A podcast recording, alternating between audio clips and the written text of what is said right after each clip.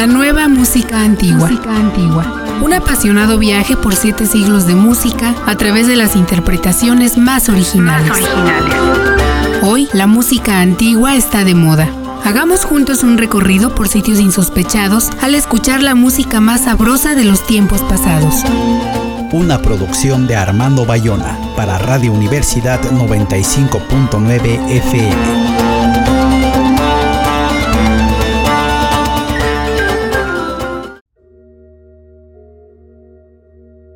Muy buenos días, soy Armando Bayona, estamos en una emisión más de la nueva música antigua, con las interpretaciones más originales de la música de siete siglos, en el 95.9 de frecuencia modulada y en www.radiotelevisiónsemidesierto.com. Nuestro WhatsApp es el 56 23 42 75 y como siempre nos acompaña Cari Cruz en los controles. Hoy les presentamos un viaje histórico, teclados raros y el heavy metal del barroco. En el otoño de 1705, el joven de 20 años Johann Sebastian Bach inició, se dice que a pie, un viaje de 400 kilómetros desde la ciudad de Arnstadt donde él era organista en la Neue Kirche, Iglesia Nueva, y donde su maestro había sido su hermano mayor Johann Wilhelm. Pidió permiso a sus superiores para viajar a Lübeck a conocer al gran organista, ya cercano a los 70 años, Dietrich Buxtehude. Las tres semanas que habría permanecido se convirtieron en cuatro meses. Bach se fascinó con la música de Buxtehude. Asistió a varios de los populares conciertos de Adviento que organizaba el maestro en la Marienkirche, iglesia de Santa María, donde era organista titular, ejecutando uno de los grandes órganos que ahí se habían adaptado a los nuevos tiempos, creciendo sus capacidades sonoras. Bach, que solo conocía órganos más modestos, ansió poder componer y tocar en uno de estos enormes instrumentos formados por cientos de tubos de metal capaces de emitir muchos tipos de sonido, desde los más graves e intensos hasta trinos, agudos, flautas y silbatos, el heavy metal del barroco. Bach fue despedido Después de su regreso, su música cambió para convertirse en lo que habría que de identificarlo por el resto de su vida. Escuchemos dos piezas para órgano de Dietrich Buxtehude. La Chacona en Mi, Bux W 160, que siglos después el compositor mexicano Carlos Chávez transcribiría para orquesta, y la Canzoneta en Sol, Books W171, interpretadas por Urlik Spank Hansen en el órgano del Lund de la Prestokirke en Dinamarca. La chacona es formal, lenta, la canzoneta alegre con trinos de pájaros y una dulce melodía.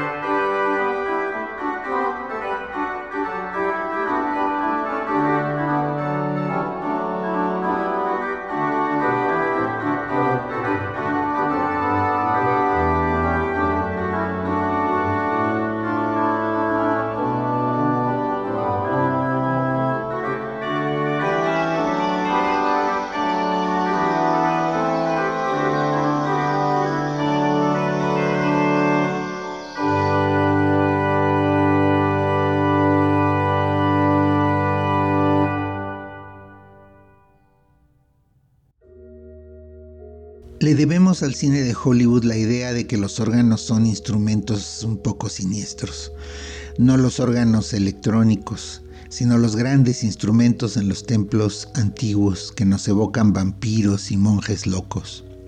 Cuando el villano sobrenatural, el fantasma de la ópera, va a atacar, suena el órgano. El Oman órgano monumental del Auditorio Nacional, es el órgano más potente de los cientos que hay en México. Fabricado en la primera mitad del siglo XX, estuvo en el Palacio de Bellas Artes y décadas después fue desarmado y llevado al Auditorio Nacional con cambios que lo modernizaron. Sus miles de tubos han sido hechos sonar por varios de los organistas más importantes del mundo.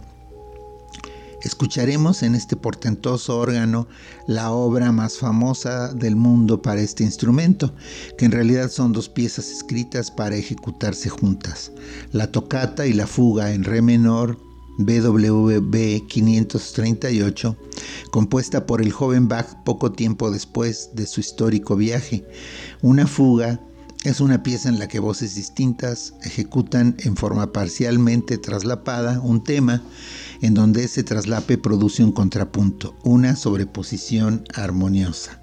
Ejecuta el maestro Víctor Urbán, organista titular del Oman.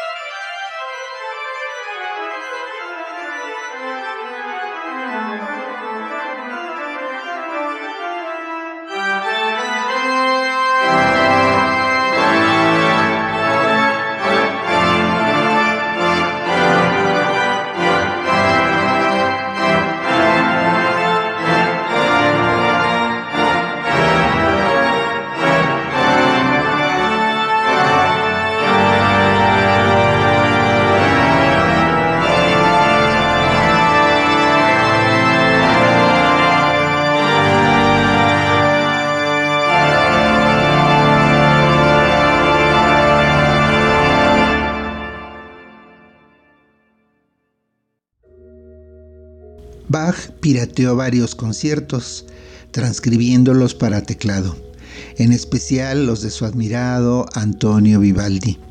Entre ellos, el concierto en La menor BWV 593 es un concierto para violín del electroarmónico de Vivaldi llevado por Bach al órgano.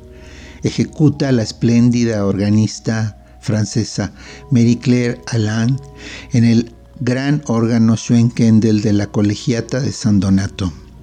Sus movimientos son alegro, adagio y alegro. El adagio es deliciosamente melancólico y con el suave toque de Marie Claire exquisito.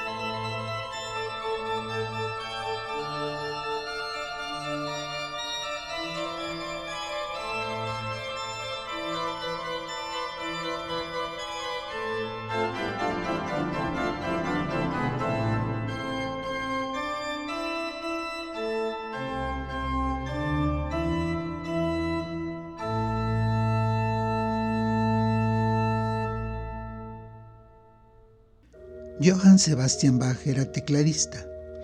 Los órganos estaban en los templos, pero en casa el teclado era el clavecín, antepasado del piano con su sonido metálico, ya que las cuerdas en vez de ser golpeadas son tañidas por una uña al apretar la tecla. Como el piano mandó al clavecín al desván, se quedó abandonado hasta que lo rescataron para el gran público en la serie de televisión Los Locos Adams en la década de 1960, consagrándolo como un instrumento de gente rara. Pero ya dos décadas antes estaba siendo revalorado por músicos como Banda Landowska y en la actualidad hay eminentes clavecinistas en muchos países del mundo. Escucharemos con uno de los más notables, Andreas Steyer, de las 554 sonatas que Domenico Scarlatti escribió para clave solo, la número 141 en re menor, alegro, y la 278 en re con velocita.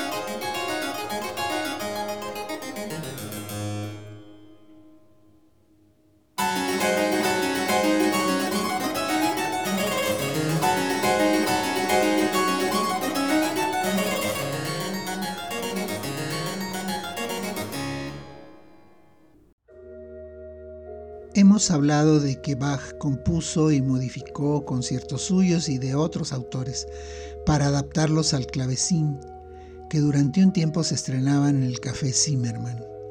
Algunos son para dos, tres y hasta cuatro teclados. Para clavecín solo y orquesta tiene seis. Escucharemos el sexto, BWV 593 en la menor, que es una adaptación de un concierto de él, de su concierto de Brandenburgo número 4. Otra vez nos deleitará el clavecinista Andreas Steyer con la orquesta barroca de Freiburg. Los movimientos son tres, el primero sin indicación de tiempo, el segundo andante y el tercero alegro assai.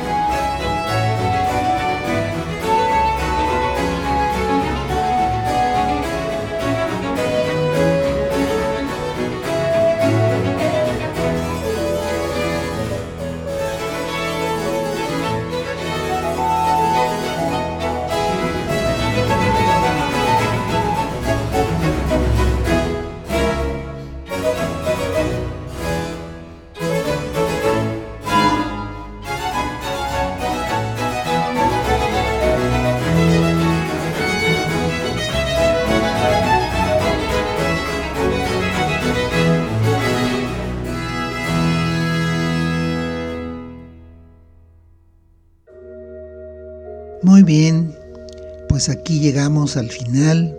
Les agradezco mucho a todos por escuchar y mil gracias a Cari Cruz en Controles. La próxima semana nos veremos por aquí a las mismas horas del miércoles. Mil gracias. Aquí termina por hoy la nueva música antigua. Los esperamos la próxima semana.